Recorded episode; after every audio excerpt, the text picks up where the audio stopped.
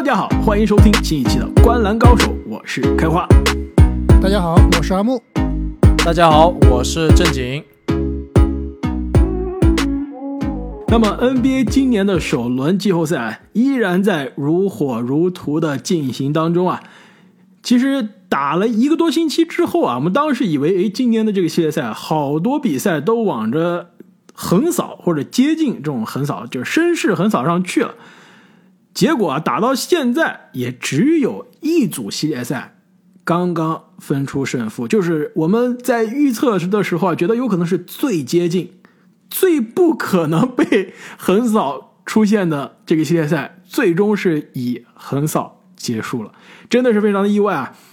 首先呢，我要跟两位说一下，现在我们观澜高手的今年季后赛的预测，我至少现在领先两位了，我猜对了一组系列赛的结果，对吧？胜出方凯尔特人我预测对了，但是呢，结果猜对了，过程是再也没有料到。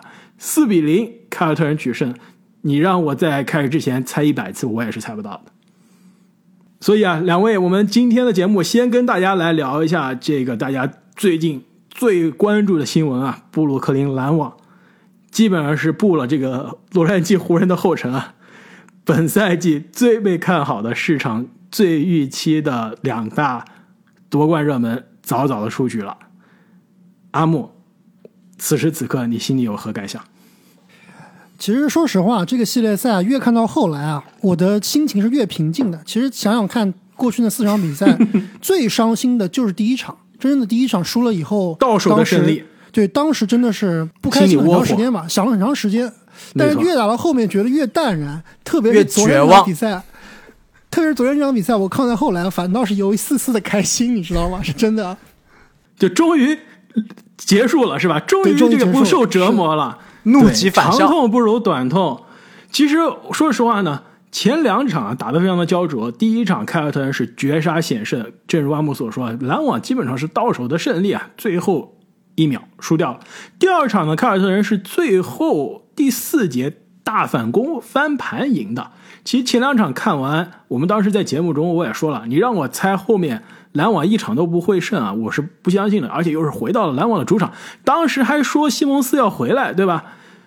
所以前两场看完，我们觉得这个系列赛很有可能凯尔特人是赢面更大，但没有那么大的差距啊。真正让我发生观点转变的就是第三场，塔图姆那个抢断、快攻、扣篮，基本上锁定胜局之后啊，我就发现这两边真的实力差距是有一点点大，篮网输的不冤枉。不仅仅是实力差距啊，我觉得这个心气差距基本上也是刚刚开花说的这个球啊，也分出了胜负。那个球之后，杜兰特跟欧文的肢体语言基本上是已经预示着他们放弃了这一轮系列赛。那么，其实这个系列赛啊，现在看来有很多地方啊可以复盘。最近我也看了很多网友啊，中国的网友、美国的网友对于这个系列赛的分析啊。大家都在试图为篮网找本赛季失利的这个罪人啊！其实昨天晚上比赛结束之后，这我们节目的老朋友凯文哥也来问了阿木，说这个篮网今年之对问候你一下，这我不知道这是问候还是刺激啊？感觉 阿木心里面当时是非常难过，还问阿木，你觉得今年篮网如此的失望啊，草草收场的这个赛季啊，谁是最大的？背锅的人谁最该背锅？阿木，我今天在节目里也重新问你一下这个问题啊，你觉得谁最该背锅？那肯定还是欧文最大的锅嘛，就是一切的导火索始于欧文的这个疫苗的问题。但是话说回来，其实我今天也好好想了一下这个问题啊。如果说欧文今年没有出这个幺蛾子，一切都顺风顺水，我想问一下两位，你们觉得以这个完整版的，当然乔哈里斯肯定还是受伤这个。不能够完整版是包括哈登还是包括西蒙斯？包括哈登，包括就是欧文打了疫苗，哈登应应该是不会走的，篮网也不可能是掉就是第七这个局面的。如果是一切都正常的话，两位觉得这样一支篮网队在今年可以夺冠吗？或者说能走多远吗？首先，我回答你这个问题啊。你看看哈登这个季后赛第一轮到目前为止的状态，加上这样一个哈登啊，其实我都不认为他能打得过目目前这支凯尔特人啊。但是我觉得他的比分会和我们预计的一样，四比三就会更接近。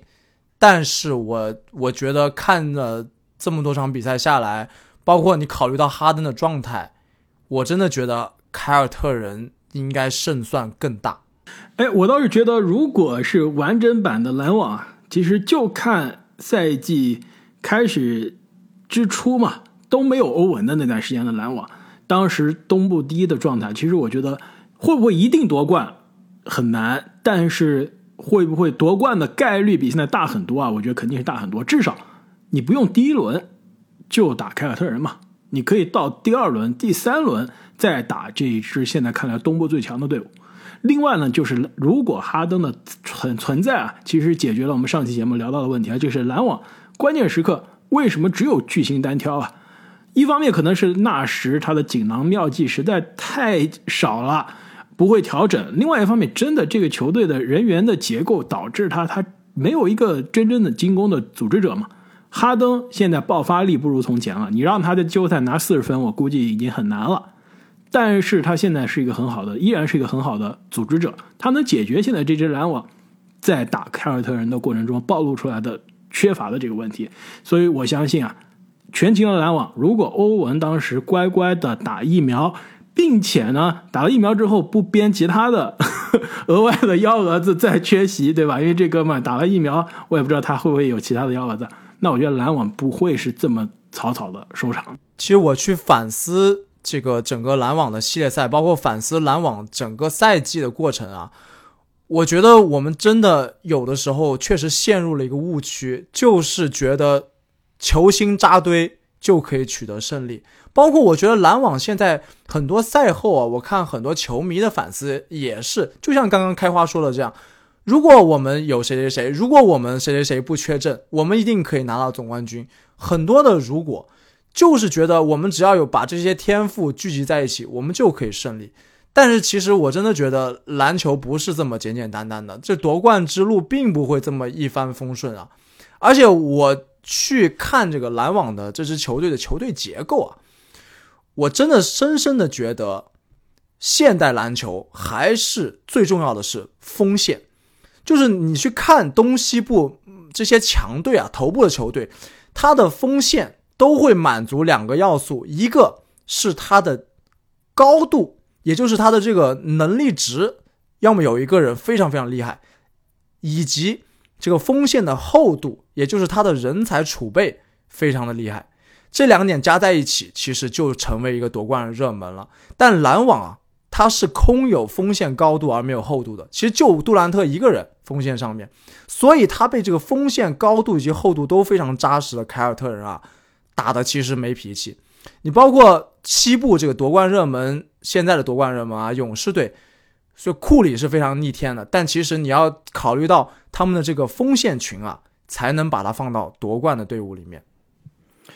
没错，就算你库里再强，把追梦格林拿拿掉以后啊，这支勇士其实在常规赛还是非常的成问题的，对吧？我其实总结下来，我还是比较同意正经的观点，就是如果哈登留队，如果欧文全勤，这个球队肯定不是现在这个局面，肯定是这个东部前三的常规赛，那首轮过关应该是没有问题的。但是真正打到第二轮、第三轮啊，如果同样碰到这支凯尔特人队啊，我觉得仍然是打不过的。就以今年哈登现在的状态，如果是去年的哈登，对吧？去年受伤前的哈登，我觉得还有的一拼。就篮网这边是不需要给你讲道理的。杜兰特、欧文、哈登，就是上个人三个人轮流抡，对吧？三个人里面有两个人抡得起来，那这个比分还是会很炸的。就用进攻完全把防守的这个劣势给给拉开了。但是哈登，如果你只是一个强组织、弱进攻的球员的话，对于这支球队来说，他的进攻能力会减弱很多。反观他的防守依然是白送，就是完全没有解决到篮网他本赛季最大的问题，就是他这个，这你刚刚提到的人员结构的问题，他没有锋线。他锋线，要不然就是老，要不然就是嫩，要不然就是伤，要不然就是慢，要不然就是这个像克拉克斯顿这样球员，罚罚不进球，关键时刻你不能倚仗他。所以，我觉得篮网队这个夏天其实要做的工作还是非常多的。确实，这个球星扎堆啊，那得也得必须是球星的巅峰期的扎堆，球队球星末期扎堆，或者说是这个不是巅峰期的扎堆啊，真的还不一定会有好的效果。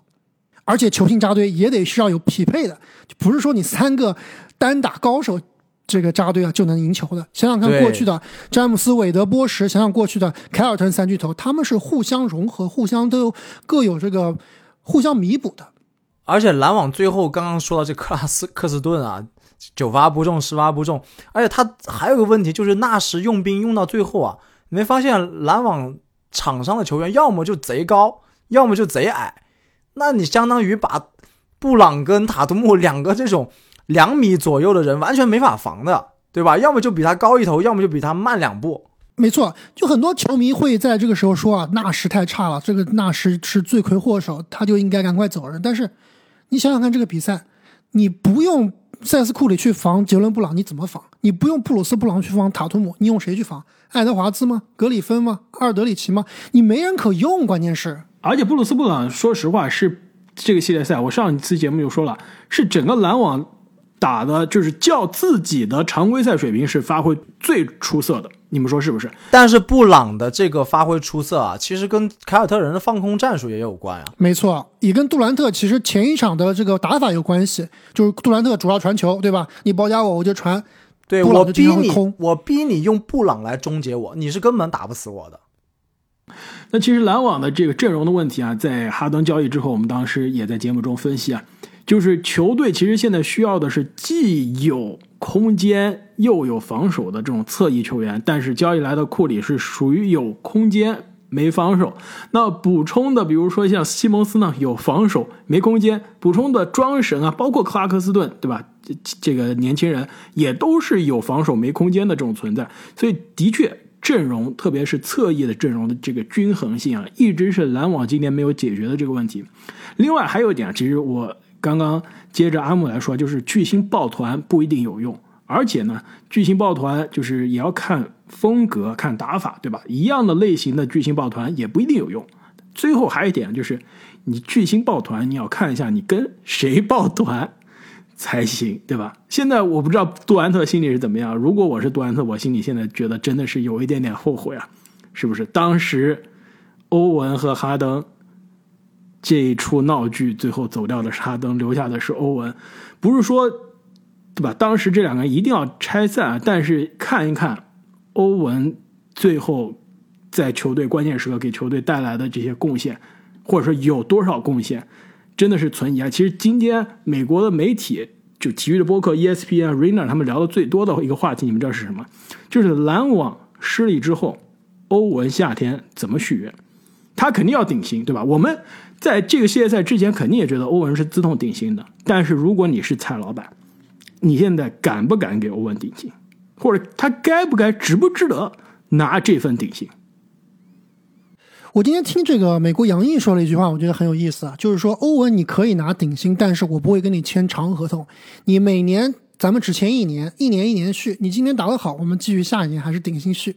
我觉得这倒是挺有意思的。但是现实生活中是不可能。没有一个球星会跟你这么干的，对对对，除了詹姆斯这样一加一，对吧？一直一加一，或者之前杜兰特一加一这样打，或者或者自己乔帮主，乔帮主对未来打算了。但是对于欧文这样的球员，我觉得应该是不太可能是他会接受一加一，或者说一年一签这样的一个这个签约方式的。那篮网现在是很尴尬，就是欧文这个球员呢，真的是让人又爱又恨，强起来非常强，但是。外花边新闻很多，不确定因素很多，非常非常的不可靠。而且有的时候，像这个系列赛，基本上就打了一场好球，后面三场比赛消失，基本就消失了，对吧？那但是对于篮网来说呢，你没有别的选择，你必须。如果欧文说我降薪还差不多，如果欧文说我要顶薪续约，篮网是没有任何选择的。我觉得蔡老板这里是没有任何选择的，因为杜兰特和欧文是绑定在一起的，对吧？而且你把欧文放弃了以后，如果说你这个跟欧文说啊，我我不能给你顶薪，对吧？那你欧文到时会怎么想？欧文，你像他以他这样的性格，桀骜不驯的性格，对吧？而且特别容易感觉是被你被你攻击的这种性格，他可能就不干了，我走了，对吧？你说这个联盟里面没有人敢给欧文顶薪吗？我觉得很多球队依然是敢给欧文顶薪的。那蔡老板对吧？这个篮网队就完蛋了。所以，我觉得篮网对欧文这个夏天的续约是没有任何选择的，就是只要欧文说不降薪，那你就只能是定薪续约，没有办法。对这个里面，我其实比较同意的，就是最重要的原因是欧文跟杜兰特是绑定的。就如果这两个人不分开的话，篮网的选择面不大。但是话说回来啊，我个人是非常喜欢看欧文打球，也非常喜欢他的球风。但我觉得这名球员真的是多多少少被高估了。职业生涯就拿过一个硬荣誉，可能就一个二阵吧，这个老二冠军。对吧？他更多的时候是一个锦上添花的人，他不是一个雪中送炭的人。你要在考虑篮网下个赛季的实力的时候，在考虑篮网下个赛季的战力的时候，我觉得你甚至都不能太考虑欧文。这个家伙已经连续多年没有好好在常规赛打过球了，季后赛这个赛季我们也看到了，就打了一场好球。我对欧文的期望啊，实际上是越降越低的。而且，其实欧文啊，说实话，自己手上一手好牌，自己是打烂了。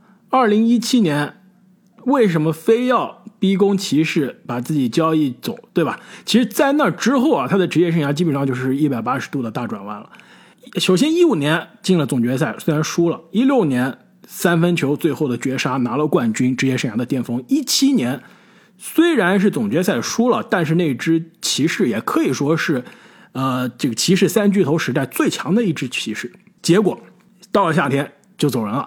那再往后，一八年自己季后赛一场球没有打，凯尔特人是一路打到了东决第七场第四节，没有他，球队第四就差点进总决赛了。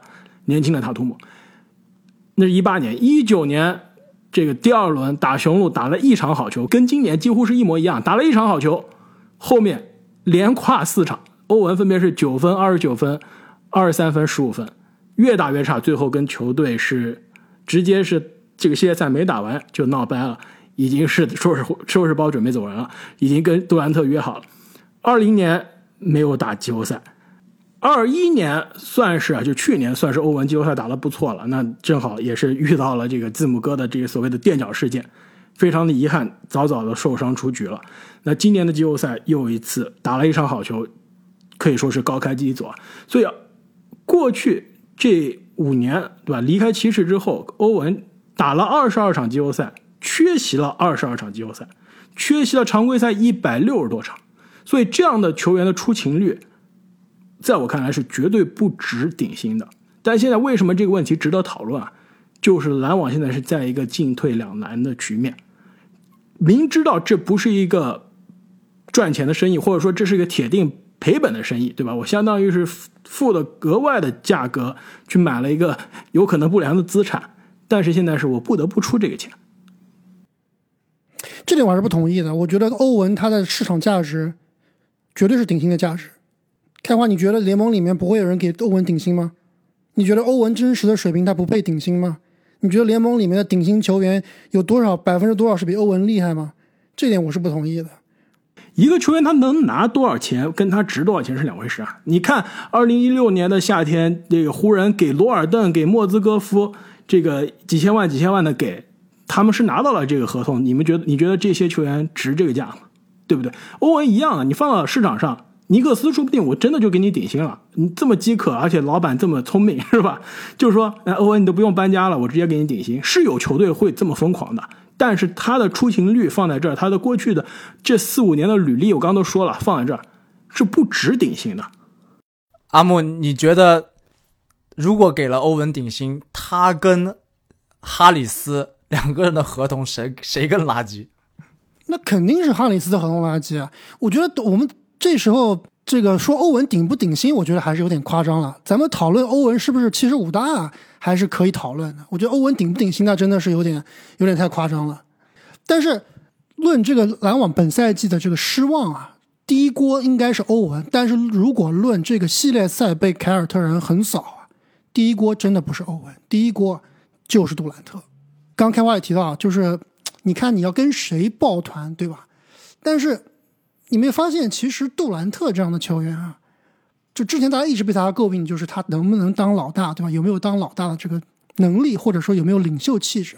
但在这个系列赛里面啊，我倒是真正看到杜兰特其实还真的需要一个，不见得是一个比他打球更优秀的人，但是需要一个可能真的是比他更有领袖气质的人，可以正真场面的是需要一个追梦格林这样的人来在杜兰特身边骂骂他。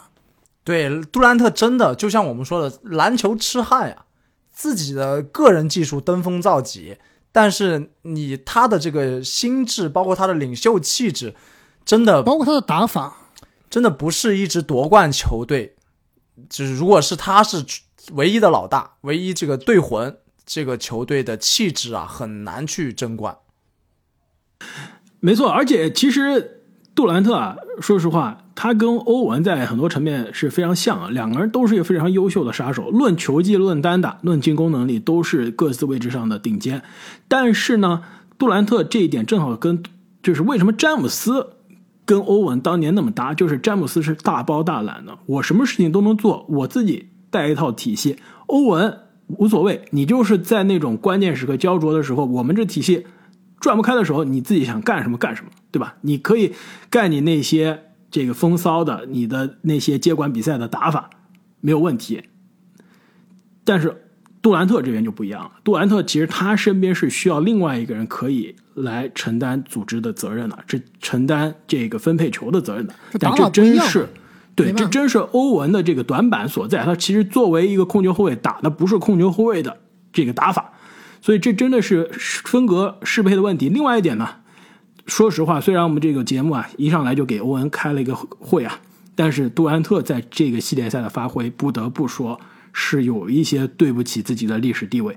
前两场打完之后，当时阿木问说：“如果今年 这个这个篮网早早出局，是不是影响杜兰特的历史地位啊？”我当时还为杜兰特证明，是吧？我说不会的。但是现在零比四之后啊，我再想想，啊，好像好像不在，关键是不在乎你是怎么输没输球，会没有有没有被淘汰，关键是你怎么输的球，对吧？对就包括最近这个风口浪尖上，确实杜兰特被很多人质疑啊，包括前两天查尔斯巴克利说了，说我不知道坐公交车的是吧？坐公交坐公交车的时间，对吧？说这个杜兰特，你如果不是开公交车的人，如果你是只是坐公交车上的乘客，你就不要跟我说你是冠军，对吧？就这么一说，杜兰特，你没有看今天他的 Instagram 就发飙了，他连发了了四张图，破防了，破防了。他真的破防了。他今天杜兰特这个 Instagram 连发了四张图，就是发这个巴克巴克利嘲讽巴克利的巨星对巴克利的巨和巨星抱团，比如说旁边的这个奥拉朱旺啊，比如说旁边的这个朱利叶斯欧文啊，对吧？这样的历史级别的球员，而且说到杜兰特啊，你们记不记得我当时在这个前瞻的节目里面问过你们，塔图姆曾经在面对篮网的时候发挥非常出色，拿到过五十五十分，常规赛甚至拿到过五十五分，有没有可能他成为这个系列赛最佳球员？没有想到一语成谶啊！当时其实我自己都不信，我觉得杜兰特一定是最好的球员，即使最后篮网输球，对吧？但没有想到，真的攻防两端完全压制。这一点其实我还并不是非常同意啊。我知道开花通过这个系列赛已经把塔塔图姆捧上天了，就昨天还发信息告诉我们说，开图姆前十是联盟 top 五了，top top 十，top 五。等一下，等一下，我我这是对我是问你们，塔图姆是不是联盟的前五的球员？这个我们这个节目，呃，我们先讨论完杜兰特之后，对，我们我们说完篮。网再说啊。但是我我的意思是说，通过这个系列赛，是不是塔图姆一定比杜兰特强？我打打问号的。我前面的节目也说过了，如果你把杜兰特和塔图姆两个的位置互换，我要看看塔图姆打成什么样，对吧？这个不是体系的互换，你，你这个不成立啊！这个就看大家各自的表现啊！你怎么能位置互换呢？就看这一轮的表现，塔图姆碾压碾压杜兰特呀！没错，而且我是两场结束之后，节目就跟你说啊，两个人单防的数据，塔图姆单防杜兰特的时候，前两场结束，杜兰特十五投三中，零助攻七失误，这是单防的数据啊，对不对？这是很能说明问题的。其实这个系列赛让我看到的一点是杜兰特的退步，或者说是塔图姆可怕。我不知道这两个，我觉得可能真相是在这两个之间啊，就是。这个系列赛让我看到，以前你觉得杜兰特的进攻是无解的，这个系列赛塔图姆至少我印象中是盖了杜兰特投篮应该是两次或者三次，对吧？两到三次，没错。杜兰特的这种直臂的跳投以前是没有办法盖的，你想都想不到谁能盖杜兰特这跳投。这个对位，塔图姆多多次抢断杜兰特都不用说了，对吧？这个直接盖掉杜兰特的跳投，这是在杜兰特的职业生涯中很少遇到的，而且不是说一个工兵或者说一个内线护框的球员补防你盖掉，或者从后面掏掉你的球，是直接面对面的防守从正面盖掉，而且是跟你直接对位的风格类似的对面进攻核心的球员，这其实是让我非常震惊的。有可能是杜兰特真的在大伤。而且是，其实今年也是不完全健康之后退化了，而且真的是老了。那另外有可能就是塔图姆真的在过去的这段时间来成长了。去年夏天我们发的他那个练的肌肉魔鬼肌肉人的照片，他不是 PS 的，他是真的。他发防止联盟是吧？给他做药检，跟大家说这是 PS 的。但但我知道阿木的意思啊，就是说这两个人他面对的防守不是一个级别的。这个塔图姆肯定很厉害，但是有没有他就在这轮系列赛中这么高光，呈现出一种碾压杜兰特的这种厉害？我觉得肯定也没有的。篮网这边其实给到塔图姆的防守压力非常的有限。对，其实我前两天给你们打比方，就是我要让西蒙斯去防塔图姆，看塔图姆能得几分，而且呢，我还要让布鲁斯布朗去防杜兰特，看杜兰特能得几分。西蒙斯真的，我觉得。都不想在节目里提他了，这个家伙先等他上场了再说吧。简直他的心理就是太太脆弱了，他最后一场都没有到球馆，你们知道吗？太夸张了。那我们这个杜兰特聊过了，对吧？欧文聊过了，咱们现在稍微聊一下西蒙斯吧。就是最近西蒙斯这个新闻，也是让我大跌眼镜，也是让我作为一个篮网球迷啊。不知道该说什么了。对于他真的破防了，对于他这样的一个行为啊，就真的觉得这样一个球员他是没有一个 heart 是吧？没有一颗心的，这心是黑的。阿木作为篮球星，阿木作为一个篮网球迷，本来想说我们球队有一个逃课大王欧文就算了，只是一个学期上一半的课逃一半课，现在来了一个新的同学，我靠，一场一一节课都没来上过是吧？最后期末考试直接都不来学校了。说实话，我现在对西蒙斯担心是远高于对于欧文的担心的。呃，这点我我同意，这点我同意。但是我今天又回去看了一下这个新闻，包括最近推出来的新闻啊，就最后一天，对吧？西蒙斯突然说，对吧？昨天晚上我睡觉把脖子睡扭了，我这个背伤又复发了，我打不了球了，我得去看医生。包括珍妮说了，连球场连球场都没去。但是他们在那天下午啊，就是对波士顿凯尔特人的决战的那天下午。西蒙斯带着他的老板，不是他老板，他的经纪人富保罗，去找了这个蔡崇信和肖马克斯，坐下来好好谈了一下这个事情。就是说，他们的意思就是，西蒙斯现在的心理还没有完全的康复，他们需要整个球队来帮助他度过这个难关。但是我现在回过头想一想，包括你们还记得吗？就在西蒙斯还没有被交易到篮网的时候。在大家全部都在这个全网喷西蒙斯，这个空上空篮上不进，然后这七六人不去报道这一系列的操作时候，我就说了，我是给西蒙斯开脱的。我是说西蒙斯他可能啊，问题不在他自己身上，可能或者说大问题不在他自己身上，大问题可能在于这个环境。而且我当时也说了，大问题就是在于这个富保罗。我觉得富保罗这个人。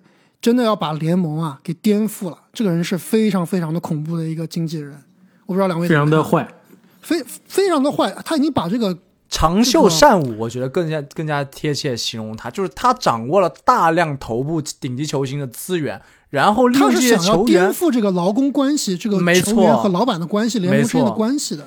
对啊，所以其实，在西蒙斯当时不来球队报道、没被交易之前，我当时就在节目中多次说了，这背后。不是西蒙斯跟七六人之间的较量，为什么这件事情闹得那么大？就是他代表的是以福保罗为首的这一群控制着联盟球员资源的这些经纪人和球队球队老板的用人方之间的较量。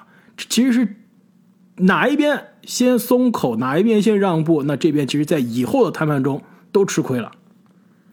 所以我现在回想想这个事情啊。还真的不一定是因为西蒙斯早上起来发现，哎呀，我好害怕，我不想去打球，要我找个理由说我肚子疼或者我背疼吧。说不定就是西蒙斯早上起来接到了富保罗的电话，说今天你不许打，有没有这种可能性？我觉得是有的。我觉得没有。如果有这种可能性的话，他为什么之前要放出消息说他能打的？就是那你就完全在戏耍这个管理层啊！哎，放出消息能打是球队说啊，球队个是另外一个问题啊。这个就是我觉得篮球网做的球队非常在球队在没有跟西蒙斯和富保罗沟通之前，他们会这样说吗？我觉得篮网对于西蒙斯这个现在打不打这个问题是做的非常非常差的。所有的消息在你不明确的时候，我觉得就应该完全闭嘴。对啊，那就不应该说说嘛。就不打，对吧？如果能打，给大家一个惊喜多好，对不对？现在把这个局面闹得这么僵啊，确实篮网整个这个管理层处理的也是非常非常差劲。但不管怎么说啊，西蒙斯这个问题，我们还要看明年夏天、今年夏天和明年这个真正能打球以后，对于这支球队有多大的贡献。其实我还是对于他的球技，包括对于他这个对于球队的适配来说，是还是很抱有希望的。阿木非常欣赏你的乐观。对，哎，说实话，真的，昨天输了输球了以后，我感觉真的是好爽啊，好好轻松啊！现在看别的比赛都 特别的开心，终于可以向前看了。终于可以向前看了。而且咱们休赛期应该不会做篮网对症下药吧？应该还没到那个程度，对吧？湖人我还挺想做篮网对症下药的。如果让我做篮网对症下药啊，首先我就不给欧文顶薪。如果你想要顶薪，请证明给我看，对吧？我觉得欧文说因为：“那老子不干了，走了，你怎么办？”开花，那那那就没办法了，那你就走人吧。那你这个总经理直接就不行呀。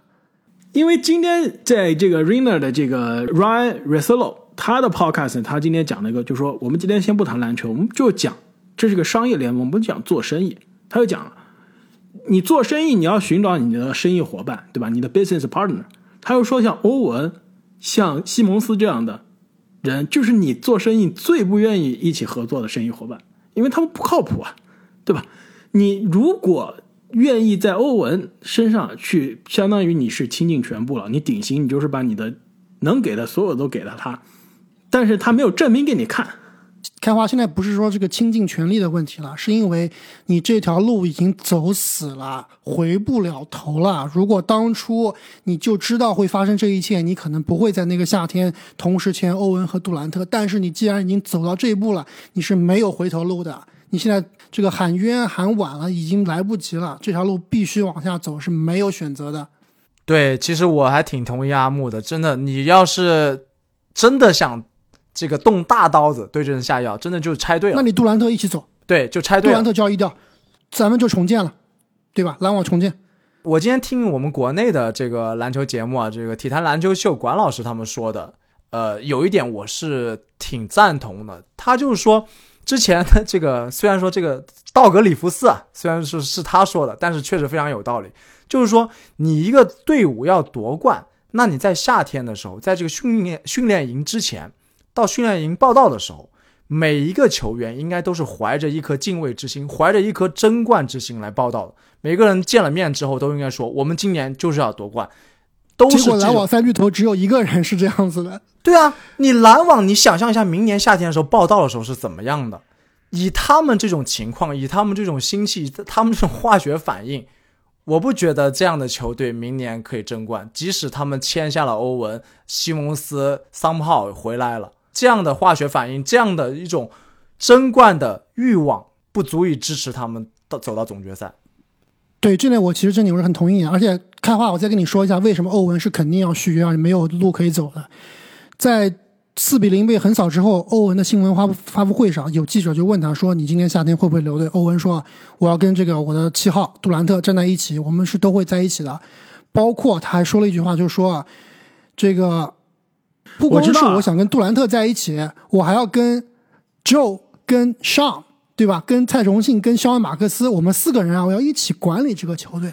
这句话就足以说明篮网之前给他放的权利已经非常非常多了，已经过剩了。他的这个球队里面的给他的权利已经太多了，这个已经是收不回来了。这就是为什么我看到这个消息了，我也看到他这个新闻发布会了。这就是为什么我觉得这欧文更不能给他顶薪了。就篮网会不会给他顶薪？我觉得有可能，而且是应该大概率会，因为篮网会做这件事儿。但是如果让我来做这件事儿，我是不会的。这句话，对，欧文你不会，你告诉你怎么办嘛？开花，你别说你不会，欧文凭什么你别 光嘴狠，对吧？你你你怎么办？欧文欧文，你凭什么说这样？的话？对不对？你作为球员，你刚刚被零比四横扫了，自己后四场打的简直是对我我我觉得生涯的污点。你凭什么说你要？挺迷你凭什么迷之自信跟球队总经理和老板站在一条条线，说我来管理球队？你看，而且球队教练没有说啊，他没有说纳什，他没有说纳什，他们只说对他只说了四个人是个那你这种搞小团体是什么意思呢？那你现在就是首先把纳纳什已经是你默认他是替罪羊了，对吧？而且呢，现在后面做的所有决定是我要参与，我和杜兰特两个人绑定了参与。杜兰特没说这话，你自己把自己跟球队管理层和球队老板都绑到一起了。这就是对不对欧文一个非常大的问题，包括这个系列赛被淘汰以后啊，当时对吧，他就就很淡然，对吧？拥抱对面的塔图姆，虽然大家都有私交啊，对吧？拥抱塔图姆，拥抱什么斯马特，跟对方说了很多话，祝福的话，包括在新闻发布会还是很轻松，有时候有效的，对吧？他其实我们都大家都知道，心知肚明了，包括这个疫苗事件，包括之前的这个什么打球救不了美国人这个事件，大家都心知肚明，欧文他的心里面啊，篮球已经不是第一位，甚至不是第二位了。他做打篮球，对吧？我总冠军有了，我这个技术这么好，被所有的球员都被所有的球员认可，对吧？我在球员中的地位极高，对吧？钱也我的球赚到了，技极好，钱也赚到了，大合同，对吧？各种然后球广告也鞋签名球鞋，安这个 Uncle Drew 也拍了。他现在想做的其实也是一个，对吧？想要之前想要摆脱詹姆斯，也是想要证明他自己是有一个领导力，或者说自己能够做自己的决定吧。包括之前把他这个经纪人也炒了，用他的这个继母来做经纪人，一切这些迹象都表明啊，欧文他其实他的重点并不在于篮球场上的胜负，而在于他其实想更想告诉大家，他是一个 leader，他是一个领导者，各方面的。所以他在这个球队里面，他是想有话语权，想要说是组建这个球队的。你可以说怀疑，或者说觉得他这个人不靠谱，但是现实就是如此，对吧？你没法改变欧文的。简直离谱。没，我觉得我们在这个篮网啊负面的上面聊太多了，我们复盘这个系列赛，我们还是聊一些好的吧。哎，最后这个开话，我我知道这个你想做篮网的对症下药，但是我觉得没必要。我觉得篮网还是下赛季还是有希望的。那刚刚郑宁也说了，说这个球队以现在这番这套人马想要争冠，还是缺乏火候，特别是心气上还差一些。所以，对，既然咱们不做这个对症下药，我想最后问一下两位，你们觉得篮网在这个休赛期啊，我们默认欧文要续约，对吧？纳什留队，你们觉得篮网缺一项缺什么样的球员？他们的这个休赛期的，不管是交易市场啊、选秀市场啊、老将市场啊，他们是应该签一些、补充一些什么样的球员？很简单，侧翼可以拉开空间，可以防守的，就是一个高级版的乔哈里斯，能完成乔哈里斯的投射，防守比乔哈里斯好一些就够了。我认为这还真不一定是篮网的重中之重。我比较同意刚刚郑宁的观点，就其实阵中已经有一名联盟的最佳防守球员级别的球员了，也是锋线。我觉得这个锋线的问题，其实最大的锋线问题，只要西蒙斯回归是可以解决的。那可能会在他的替补上，或者说米尔斯、塞斯库里和乔哈里斯这三个人里面，把一个人换掉，换成一个比如说防守能力更强一些的、体型更大一点的这个前锋。但是我觉得那你们说的还是我说的这个类型的球员嘛，对吧？对啊，但是我觉得这不是重中之重啊，重中之重是什么？重中之重是需要一个交易来一个能够去骂杜兰特，能够激励杜兰特，能够在球场上 说脏话狠话，然后能够带动球队气氛，而且在球场，而且在这个联盟里面地位也是可以的。我觉得篮网需那我知道这样的球员，就是我知道 hustle player。我这有个完美的贝弗利，对你看怎么样地位太低了，不可能。地地位太低，那你这就没办法，你知道吗？以前篮网赛季开始之初还有詹姆斯·约翰逊呢，现在詹姆斯·约翰逊也没了，对吧？詹姆斯·约翰逊也不是这样的球员角色，詹姆斯·约翰逊他只是个打手，但他不具备一个领袖的能力。你联盟能找几个追梦出来？有几个人能成为追梦？能在杜兰特身边有足够的履历骂杜兰特的，就追梦骂了杜兰特来钱罐，都把杜兰特惹毛了，对不对？没有联盟没有这样的人，太难了。你这个是啊，你这是药到病除了，但是你这个药是属于那种要西天取经、九九八十一难你才能取到的药，你找不到的。对，一一个是一个是这样一个有领导能力的，在场上能够说得上话，能够让杜兰特冷静的，或者说让杜兰特兴奋的这样一个球员。另外一个球员，其实今年在季后赛最末端，我们才看到啊，就是格里芬这样的球员，就他在场上的能用自己的行动。能用自己的这个拼劲去感染队友的这样一名球员，我觉得篮网现在是没有的，或者说在这个系列赛，在这个常规赛里面是比较少的。像布鲁斯·布朗可能是类似于这样的球员，但是同样级别太低了，他这样球员很难能够感染到队友。所以我觉得篮网在夏天应该补强的是这个三 D 球员，加上一个这个更衣室能说得上话，像哈斯勒姆类似于哈斯勒姆这样的球员，不见得打得很好，但是我在更衣室能说得上话的球员。另外就是能够在场上能够有感染力的一个这个拼劲十足的球员，有点难。说实话，你这个要级别够，还得要拼劲，还得杜兰特服气，真的这个挺难的。那哈斯勒姆人家是在球队待了这么久啊，但是篮网说白了，说难听点是一支雇佣兵球队啊，大家都是从其他地方来，包括篮网，他这个球队的气质，他这个球队的履历，他就是对吧？从布新德西来的土这个沼泽之王，对吧？等于这个意思。我说实话啊，篮网这个夏天优先的事项啊，你把几个续约搞搞定，对吧？欧文就不用说了，关键布鲁斯布朗怎么办？夏天就是非限制性的自由球员了。我觉得布朗如果要价很高，他是可以走的。我觉得布朗他是。超过八百万，我是觉得如果布朗再走，那我觉得篮网真的是雪上加霜啊！你能补强比布朗更好的人吗？西蒙斯有点重了。对，而且布朗不是说那个是詹姆斯大神，还是真的也就那样，对吧？他也是做不了一个比赛能够左右比赛的一个球员的。而且布朗他不是爆出来说要价大概一千二百万到一千四百万吗？对，我觉得不可能这个价格篮网不可能给的。我觉得宁愿是续约克拉斯克斯顿的这个优先都要比布朗要高。对，我觉得布朗应该会走，然后三个射手可能要走一到两个去换一个锋线。没错，除了布朗是非限制性及自由球员啊，篮网还有阿尔德里奇，估计续约很难了。嗯，格里芬。庄神和德拉季奇，其实格里芬、庄神和德拉季奇在这组系列赛都有不成不同程度的发挥吧。庄神是越打越差，后面基本上弃用了；格里芬是本来没有上场时间，后面是越打越好，成为了给球队带来能量的人。那德拉季奇倒是一个骑兵的存在，所以这三个人的续约，老将到底能不能给面子？其实庄神都不是老将，这能不能给足面子？而且篮网不会要庄神了，我觉得。所以这就是问题了，也签不起。布鲁斯·布朗首发，格里芬、庄神和德拉季奇都在季后赛是轮换的。这四个人如果都 续不起，篮网怎么办？篮网这夏天还没开始补强呢，就四个季后赛轮换走掉了，对不对？对啊，所以肯定要交易嘛。包括你今年拿到这个七六人的签也是可以交易掉的。包括我们刚刚说了，三个射手可以交易掉一个，甚至可以交易掉两个，都是还是有操作空间的。其实我特别想要一个球员，我觉得能够帮助这个球队非常非常多。这个球员正在我现在在正在看他打比赛，有点滴口水。